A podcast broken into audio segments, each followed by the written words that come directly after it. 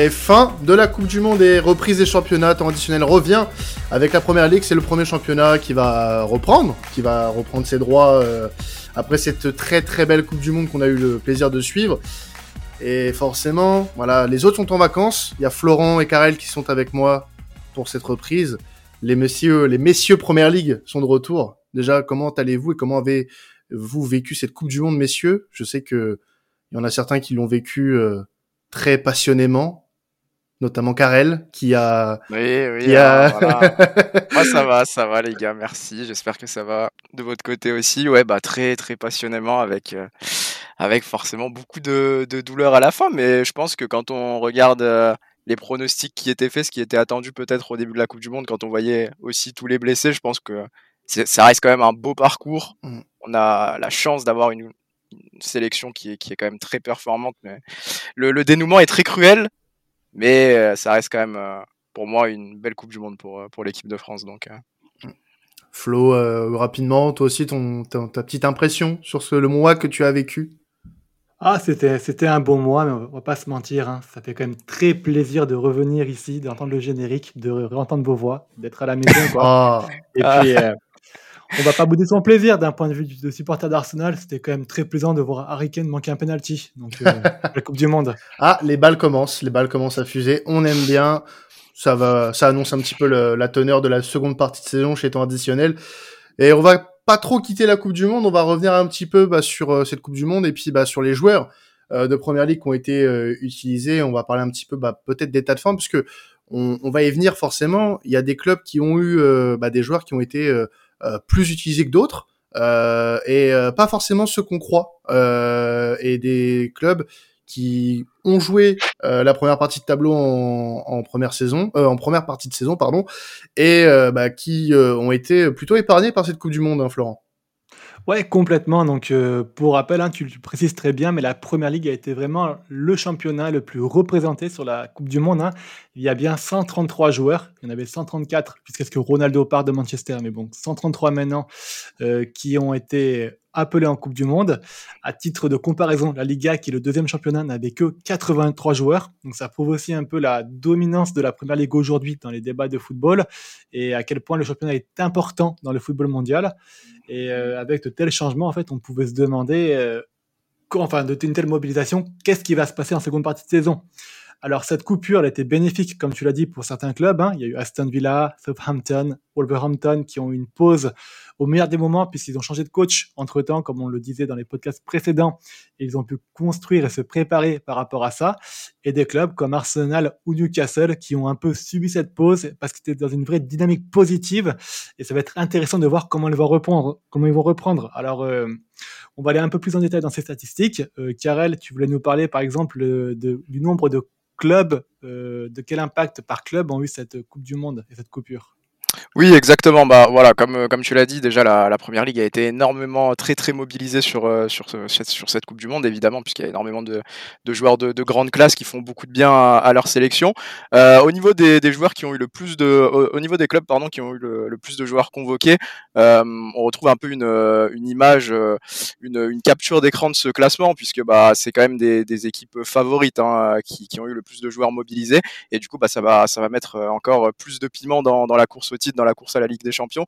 Donc City qui a eu le plus de joueurs convoqués avec 16, euh, United qui en a eu 13 quand même, Chelsea et, Tottenham qui, complètent ce, quatuor-là avec 12 et, 11 joueurs convoqués. Euh, donc voilà, un peu de, difficulté sûrement pour, les entraîneurs de ces clubs-là pour trouver la, bonne formule pour redémarrer sans, trop tirer euh, sur, les organismes et, en, distribuant correctement le jeu.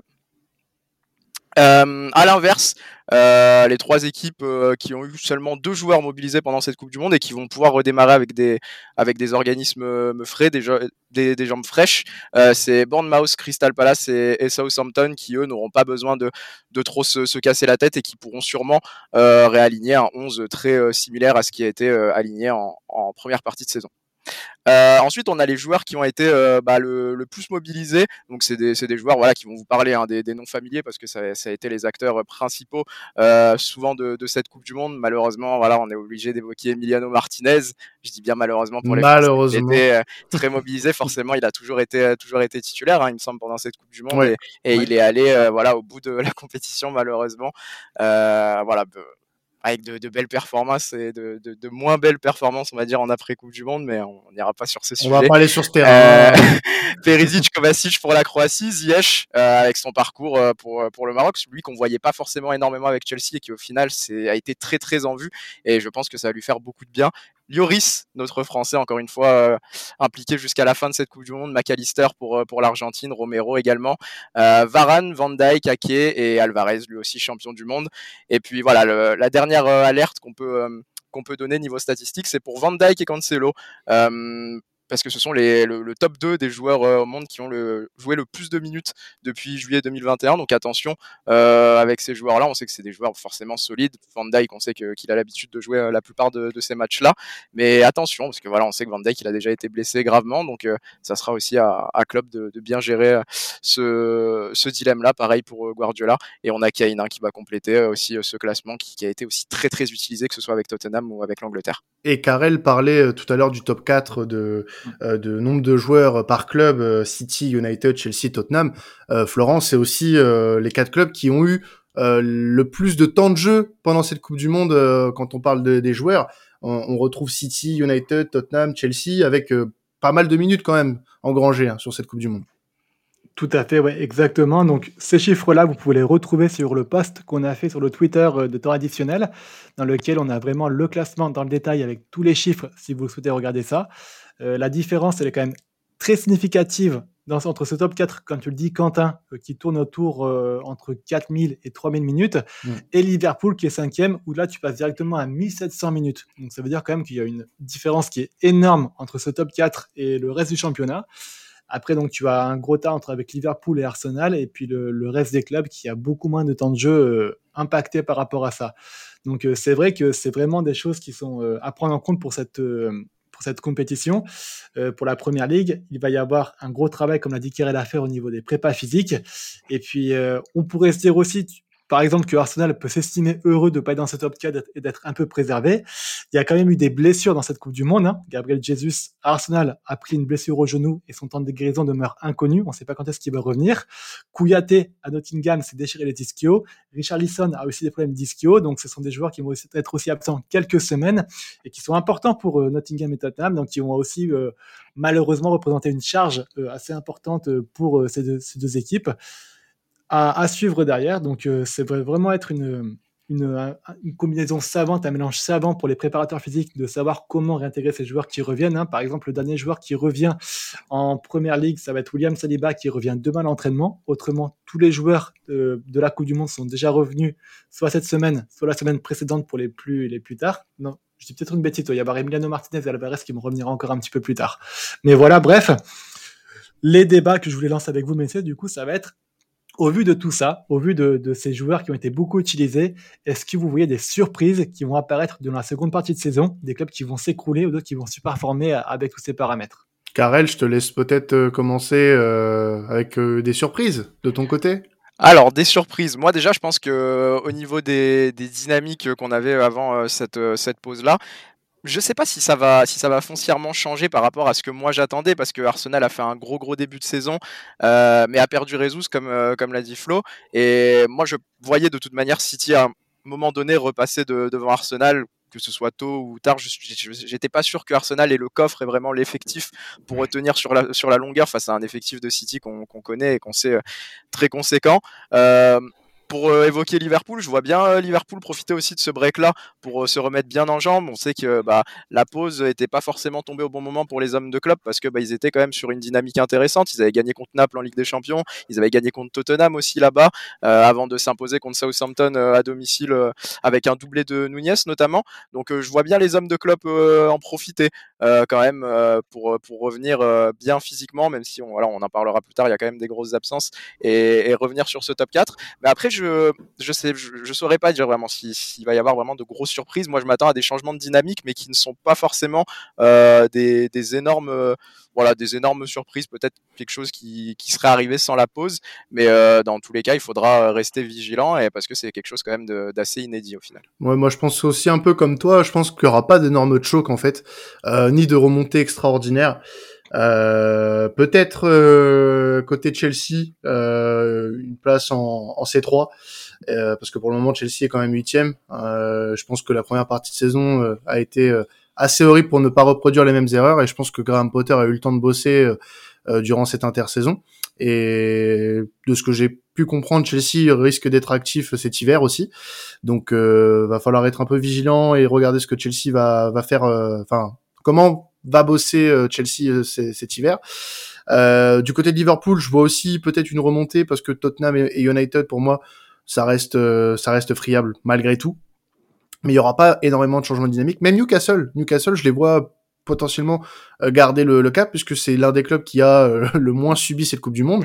Mm. donc personnellement, eux, je les vois rester dans le top 4. J'ai, je sais plus qui avait fait un, un sondage. Je crois que c'est Rudy, euh, mon ami Rudy, qui avait fait un, un trait de sondage euh, en parlant de, de Newcastle, s'il voyait rester dans le top 4 ou, ou, ou quoi. Et ben moi, j'avais voté euh, Newcastle reste dans le top 4 et qualifié pour la C1 parce que ce qu'ils ont montré depuis le début de saison est très correct et je pense que ça va le rester. Et ça reste une surprise malgré tout. Mais euh, je les vois, euh, je les vois rester dans ce top 4, peut-être même euh, voilà rester troisième. Voilà, je, je, je, vois ça. Ce sera mon, ma hot take de la deuxième partie de mmh. saison. Tu parlais de Chelsea, Quentin. Je voulais compléter un peu tes propos parce qu'il y a des choses qui sont passées à Chelsea durant cette intersaison. Déjà, mm. on avait déjà un peu parlé dans les podcasts précédents, mais ils ont fini de compléter leur board. Leur board est mis en place et est très actif. Et donc, selon Fabrizio Romano, tu as déjà deux recrues qui vont arriver à Chelsea cet euh, hiver. Tu vas avoir Fofana Datro de, euh, qui joue en Italie, qui euh, de, à Molde, je crois, qui joue en Italie. Molde, non, c'est pas en Italie. C'est pas du tout en Italie, ouais. Je... oh là là, ma géographie, bref. Du coup, donc, qui va, qui va arriver à Chelsea, un jeune attaquant qui est très prometteur apparemment, et aussi un Brésilien, euh, là j'en suis sûr, qui s'appelle euh, André Santos, euh, qui joue à Vasco. donc deux jeunes joueurs offensifs très très très jeunes, mais très prometteur. Donc du coup, euh, qui vont rejoindre Chelsea. Ça a l'air d'être un peu la tendance de Chelsea de recruter des jeunes joueurs prometteurs et qui vont pouvoir euh, venir et compléter un peu Chelsea, sachant que ça pourra pas faire de mal à Chelsea vu qu'ils ont perdu malheureusement Brocha sur blessure durant l'intersaison. Donc mmh. à suivre. Moi, de mon côté, mes surprises, j'avais quand même envie de croire en Southampton, qui euh, pourrait, je pense, rebondir avec ce nouveau coach, Nathan Jones, qui est arrivé à Southampton et qui a eu très peu de joueurs à la Coupe du Monde, donc qui ont pu travailler convenablement. Ils vont pouvoir peut-être enfin tirer le bénéfice et euh, tout le talent de cette équipe qui est assez énorme. Lavia va pouvoir revenir de blessure aussi, lorsqu'il y a un joueur qui était très important, et je les vois, pourquoi pas sortir la tête de l'eau avec Wolverhampton aussi, euh, qui pourrait aussi réussir à challenger un peu du coup ce maintien. Et le maintien, je pense, va être très serré sur la fin de saison avec ces deux équipes-là qui ont pu travailler un peu dans le calme. Attention à Crystal Palace qui aussi qui va pouvoir peut-être jouer l'Europe avec euh, cette équipe jeune qui a pu travailler un peu dans le calme et la sérénité sans trop de blessures. Et puis dans le haut tableau, vous en avez déjà déjà parlé. Je suis assez d'accord avec vous sur le fait que Newcastle devrait réussir à se maintenir. Je vais être très curieux de voir ce que City va donner avec euh, tous ces joueurs qu'ils ont perdus pour la Coupe du Monde et comment ils vont se remobiliser. Ils ont un calendrier quand même qui est très compliqué là sur le Boxing Day qui va être très intensif. Hein. Il joue déjà Liverpool ce soir euh, à l'heure où on enregistre. C'est pour ça que, que Karel est de bonne humeur, c'est que le match n'a pas encore commencé. Oh. Et, euh... ouais, non. Et peut-être que Liverpool va gagner du coup, tu vois, parce que je sais pas quelle équipe va aligner Guardiola. Ça va être très intéressant. C'est quoi C'est de la Carling, la Carling Cup? C'est la Carabao, Cup. Euh, Carabao, pardon. Je, suis, je, suis, un ancien. Je suis un, je suis un ancien, c'est pour ça. Et je mets là, du coup, euh, tout, tout, tout supporterisme d'Arsenal gardé, je mets quand même un petit warning sur Tottenham qui a perdu beaucoup de joueurs sur la Coupe du Monde avec un temps de jeu assez conséquent. Conte se plaignait déjà beaucoup de la fatigue de ses joueurs. Ça ne s'est pas arrangé avec ces Coupes du Monde. Euh, je vais être très curieux de voir ce que va donner Tottenham. Ça peut exploser comme ça peut euh, vraiment, en fait, ça va être quitte ou double, all or nothing. Soit ils vont réussir à maintenir le cap et faire un top 4 voire peut-être un top 3, soit ils vont s'écrouler totalement. Je ne sais pas ce que ça va donner. Ça va être très intéressant à suivre et très, explosif, comme on sait avec Conte euh, dans le nord de Londres. Eh ben écoutez, ça donne envie de suivre cette deuxième partie de saison en Première Ligue. Et ben on va se projeter sur la journée à venir avec, euh, pour commencer, un, un Leicester Newcastle. Euh, Karel, euh, on a voilà un, un, Leicester qui a eu plusieurs internationaux quand même partis du côté du, du Qatar c'était pendant ce mois de décembre. Oui, oui, bah 7 internationaux euh, pour être exact. On sait qu'il y a quand même des, joueurs de talent hein, du côté de Leicester, même si euh, euh, c'était un peu compliqué en ce début de saison. On a notamment eu bah, Madison qui a fait l'objet de, beaucoup de discussions parce qu'il n'a pas été pas été aligné énormément par Southgate pendant cette Coupe du Monde et il y a mmh. beaucoup de, supporters anglais qui étaient de, l'avis de dire qu'il aurait fait beaucoup de bien à, ce milieu de terrain là. Après, ça reste ça reste des débats d'entre supporters, mais mais voilà, en tout cas. Rogers va pouvoir euh, compter sur le retour de, ces sept internationaux-là. Et on parlait des, équipes qui performaient bien avant euh, le départ euh, en Coupe du Monde.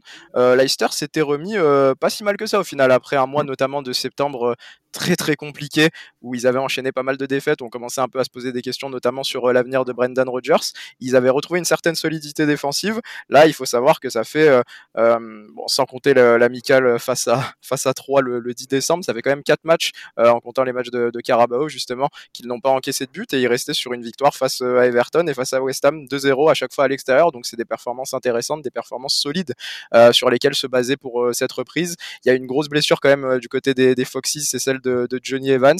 Et, voilà, donc cette, solidité, cette solidité défensive en, vraiment point fort. sur laquelle miser pour Brendan, Brendan Rodgers et pour reprendre face à un Newcastle très très compliqué à prendre cette saison. C'est pas le match de reprise le plus facile. Et côté Newcastle, Flo, on a euh, euh, une pause qui euh, peut être arrivée au, plus mauvais des moments, parce que Newcastle enchaînait bien. Ah oui, Newcastle était invaincu sur les cinq derniers matchs. Hein. C'était la seule équipe avec Arsenal à, à, performer comme ça. Par chance, on a, ils n'ont que cinq joueurs qui ont été convoqués dans la CDM, qui donc étaient Trippier, qui a beaucoup joué avec l'Angleterre, Wilson et Pop, qui n'ont pas beaucoup joué, Guimarães, qui a un peu joué, et Char, qui a joué. Euh, pour info, durant cette prépa, euh, cette coupure, Newcastle est parti en Arabie Saoudite pour un camp d'une semaine. Ils ont aussi profité de cette pause pour rénover leur centre d'entraînement qui en avait grandement besoin et les joueurs ont eu des commentaires très positifs sur cette amélioration et cette rénovation du centre d'entraînement. En termes de matchs, donc du coup, il y a eu des matchs qui ont été faits en, en Arabie Saoudite contre Al Hilal, le futur club de Ronaldo peut-être, où ils ont gagné 5-0. Ils ont réussi ensuite à accueillir le Rio Vallecano qu'ils ont battu 2-1. Et euh, hier, ils ont battu une Bournemouth 1-0. Donc, euh, on sent une équipe qui euh, est toujours en forme, qui n'a pas toujours perdu de match, même en préparation. je pense que ce Boxing Day pourrait leur permettre de continuer à assouvir cette domination, justement, vu qu'ils n'ont pas perdu beaucoup de cadres. Et à mon avis, ils devraient être en place. Alors, la question se pose est-ce que Leicester va-t-il créer la surprise? Je vous laisse y répondre. Voilà. Ça dur de se projeter en vrai. Je sais pas toi moi personnellement je je trouve que Leicester peut en effet créer la surprise parce que avant la pause Coupe du Monde, il restait quand même sur une dynamique assez positive, il partait très loin. Et le fait que Newcastle euh, n'ait pas eu trop à subir de de l'effet on va dire mondial avec peu d'internationaux finalement partis au Qatar, euh, ça me laisse quand même penser que Newcastle euh, aura l'ascendant quoi qu'il arrive et euh, ça va être très dur pour Leicester. Je pense pas que c'est sur ces matchs-là que Leicester va euh, va voilà acheter son maintien. Ça, ça va être ailleurs. Non. Ouais, franchement, c'est peut-être le meilleur moment hein, pour, euh, pour Leicester pour essayer d'embêter Newcastle. Euh, cette reprise-là, où forcément les, les, les Magpies ne seront pas forcément dans la même dynamique que sur la première partie de saison. Peut-être un peu de doute euh, au moment d'essayer d'aller chercher ce, spot en Ligue des Champions. Et un Leicester, voilà, comme on l'a dit, qui, reste solide sur ces derniers matchs. Donc ça peut être typiquement le, le, match, le match piège hein, pour les, les Magpies. Moi, j'ai envie de te dire que si Leicester peut le faire à un moment de la saison, c'est peut-être peut-être le, le, timing rêvé pour euh, pour, les hommes de Brendan Rodgers. Donc, est-ce qu'ils peuvent? Oui. Est-ce qu'ils vont? Plus compliqué à dire, mais je pense que, je pense que une surprise est envisageable, en tout cas pour ce match-là. Le 15e de Première League, Leeds United va recevoir Manchester City. Euh, Leeds, on va parler un peu d'eux, hein, qui avait pas beaucoup de joueurs hein, euh, au Qatar, mais qui va très certainement galérer face à un City de retour. Exactement, exactement, Quentin. Donc seulement trois joueurs en Coupe du Monde, hein, Christensen, Adams, Aronson. Euh, les joueurs, les autres joueurs ont pu avoir une semaine de vacances et puis ensuite ils ont fait le choix d'aller en Espagne pour préparer le reste de la saison. Et malheureusement, ils ont perdu beaucoup de joueurs avec Banford qui doit subir une opération à l'aine, Meslier qui a eu la fièvre de, je sais plus, la fièvre glandulaire, je sais pas ce que c'est, mais ça a l'air d'être très très mauvais en tout cas. Le coach qui fait. Ça donne pas envie de l'avoir. Ça donne pas envie de l'avoir. Clairement pas. Voilà. pas entendu du tout, non. Et Lorente qui s'est cassé la main. Donc en gros, il y a quand même beaucoup de cadres qui sont euh, sur le carreau contre City. Et donc euh, même si City revient avec, euh, Carole va en parler beaucoup moins de joueurs que de la Coupe du Monde, j'ai l'impression que ça va être très compliqué pour les pour. Ouais. Et côté City, euh, forcément, on parle de l'équipe qui a eu le plus de convoqués euh, au Qatar. Euh, Qu'est-ce que tu peux nous dire, Karel, sur euh, sur cette équipe qui va reprendre la Première Ligue? On, on, sait que voilà, il y a des joueurs comme importants comme Marais et Haaland qui n'ont pas joué cette Coupe du Monde du fait que leur pays n'y participait pas. comment sont les hommes de, de Guardiola avant ce, cette rencontre face à Leeds? Bah, fatigué, fatigué, je pense, simplement. On l'a dit, euh, le plus de joueurs euh, impliqués pour, pour un club, euh, pour un club au monde, pour, pour cette Coupe du Monde. Donc forcément, il va falloir pour Guardiola apprendre à, à gérer correctement ces organismes. On sait que le, coach espagnol, il a beaucoup de qualités, mais qu'au niveau des rotations, parfois, c'est un peu particulier ce qu'il propose. On l'a vu déjà faire zéro changement pendant des matchs, un changement, deux changements. Donc il va falloir peut-être un peu changer cette politique-là, revoir aussi son 11. première, première indication ce soir, au final, hein, contre, contre Liverpool en mmh. Carabao, parce qu'il y aura beaucoup de joueurs qui ne seront pas revenus. Ce qui veut dire que même quand ils seront revenus à l'entraînement, est-ce que ça va être possible de les aligner directement pour ce mm. match face à Leeds? C'est pas sûr non plus. Euh, voilà, les hommes de Guardiola qui sont partis euh, à Abu Dhabi avec un groupe euh, très très jeune, peu de noms très connus, hormis Marez et Haaland, le, le, Norvégien qui aura forcément très très faim après ce mois, ce gros mois sans compétition. Euh, donc voilà, ça va être intéressant de voir comment euh, les hommes de Guardiola, qui me semble euh, a annoncé sa prolongation à City hein, pendant la pendant la trêve du monde. Mm. Donc ça sera intéressant de voir comment les hommes de, de Guardiola se remettent dans le championnat parce que voilà, c'est le début de le début de la chasse pour les Citizens. Arsenal qui a quand même 5 points d'avance puisqu'on a quitté City à un moment où ils, bah, ils étaient surpris par Brentford en plus à l'Etihad. Donc gros challenge pour euh, les hommes de Guardiola, mais on les a déjà vus remonter plus de points euh, par le passé, malheureusement. Donc euh, voilà, il va falloir y aller. Et le débat, la question, ça sera Leeds peuvent-ils profiter de, ce City amoindri pour prendre trois gros points chez eux et pour faire un peu plus mal encore aux hommes de Guardiola?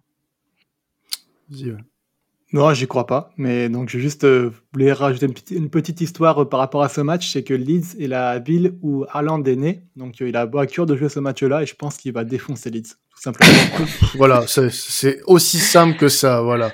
Euh, pour répondre un peu à la question, moi je pense quand même, parce que le match de Carabao face à Liverpool, quoi qu'il arrive, il changera pas grand-chose au match face à Leeds. Euh, qui plus est, euh, ce Leeds-Manchester City, c'est le dernier match de la journée, euh, qui se jouera mercredi 28 à 21h. Donc, euh, possibilité pour certains internationaux d'avoir un temps de repos un peu plus conséquent.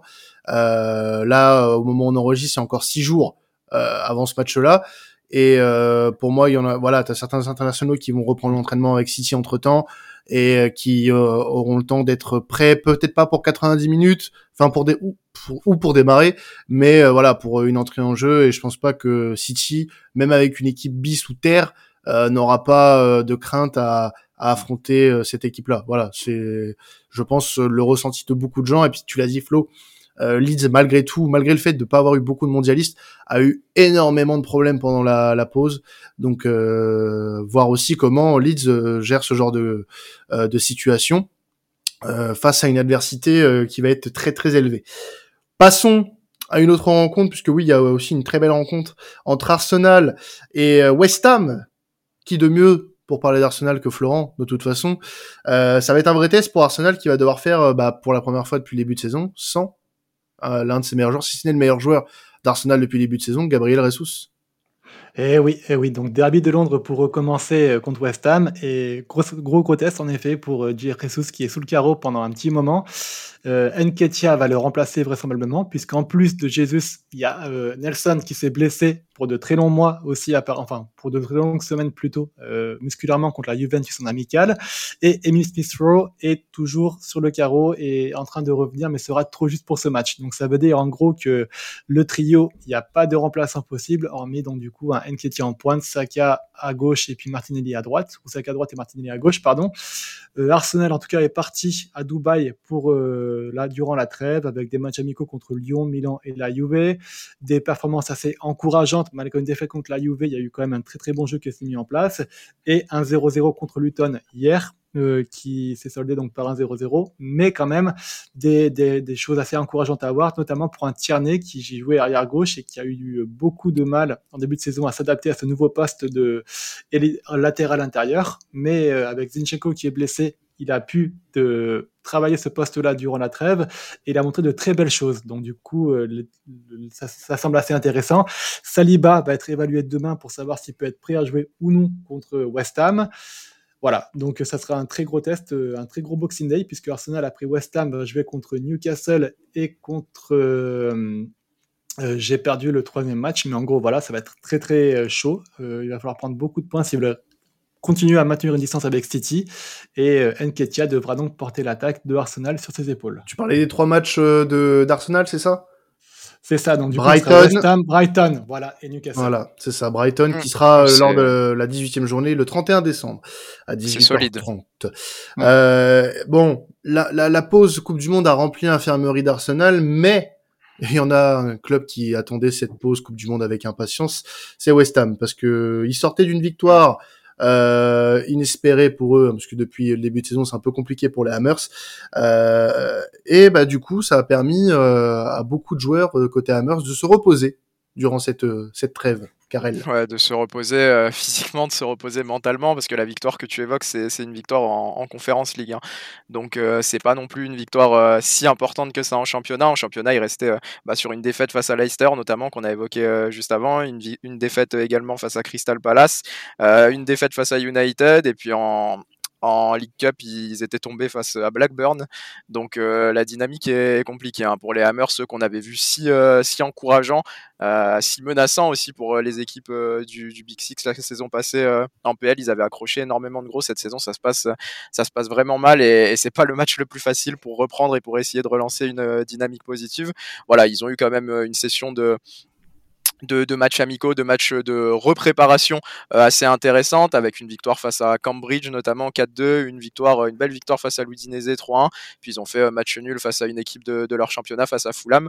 Euh, convaincant pour pour les voir relancer une dynamique, je ne sais pas parce que voilà ça va être ça va être encore une fois très très compliqué face aux Gunners et ils sont déjà dans l'urgence. Hein.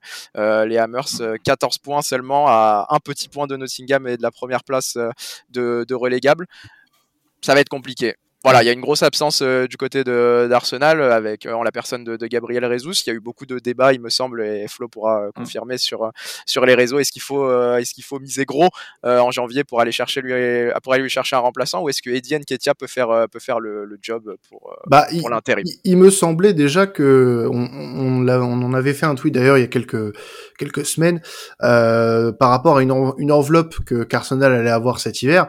Euh, donc on n'avait pas anticipé la blessure de Gabi Ressous, hein, bien sûr. On parlait d'un milieu de terrain, je crois à l'époque, euh, Flo.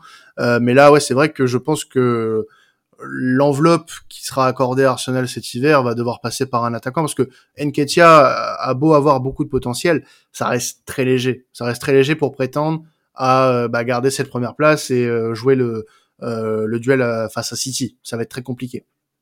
Exactement, ouais, c'est une position un peu délicate dans laquelle est Arsenal, puisqu'il faut aussi un milieu de terrain. Parce qu'en cas de blessure de Partey, tu n'as personne et c'est très compliqué aussi. Mm. Mais Nketia, en effet, a montré des limites euh, ce début de saison. Il a été en dessous des performances euh, alors qu'il avait très bien fini la saison on peut peut-être espérer euh, du rythme qu'il va emmagasiner et qui va peut-être lui permettre d'être performant, mais euh, dans tous les cas, il est sûr qu'il faudra un joueur offensif. Alors, à voir si ce sera un attaquant pur ou quelque chose, quelqu'un de plus polyvalent.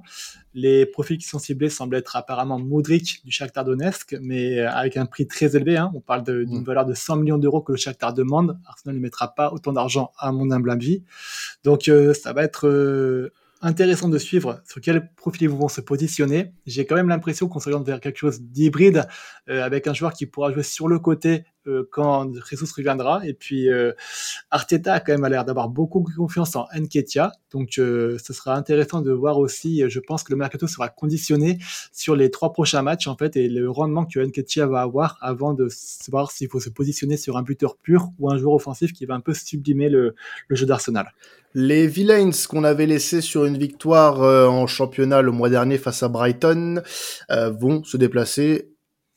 Euh, non, reçoivent pardon Liverpool pour cette nouvelle journée de Première Ligue avec une, une équipe de, de Villa Flo qui est une des équipes qui a on a parlé de, de West Ham mais Villa a bien bénéficié de cette de cette coupure.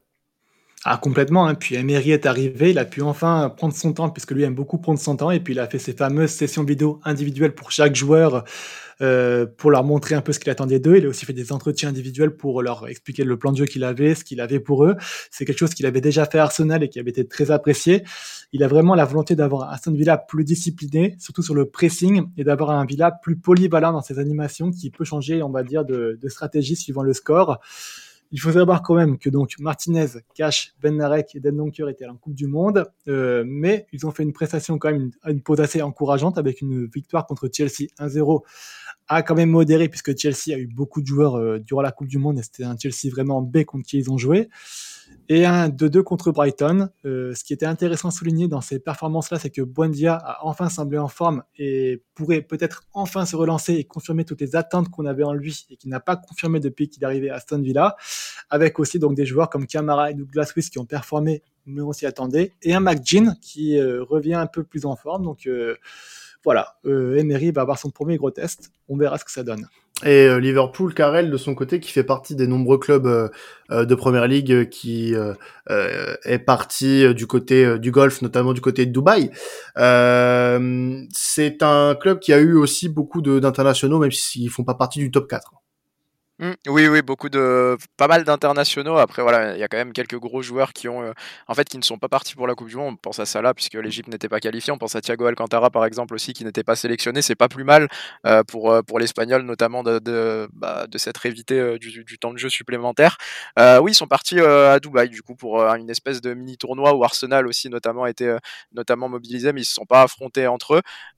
et où il y avait aussi le Milan AC, où il y avait aussi l'Olympique Lyonnais. Ils ont battu le Milan AC 4-1 ils se sont inclinés contre Lyon 3 donc on voit que c'est quand même des, rencontres qui sont un peu anecdotiques euh, quand on voit la, défense qui était euh, alignée par, euh, par Liverpool lors de ces matchs-là. Klopp a beaucoup profité de ces trois semaines-là pour rehausser le, ton au niveau du pressing, au niveau de, son gegen pressing, son arme favorite, parce que voilà, il trouvait qu'il y avait beaucoup de beaucoup de beaucoup de problèmes en fait par rapport à l'énergie qui était laissée dans le pressing, surtout par rapport aux saisons passées. donc voilà, on a quitté Liverpool sur des performances intéressantes, en tout cas sur des résultats très intéressants.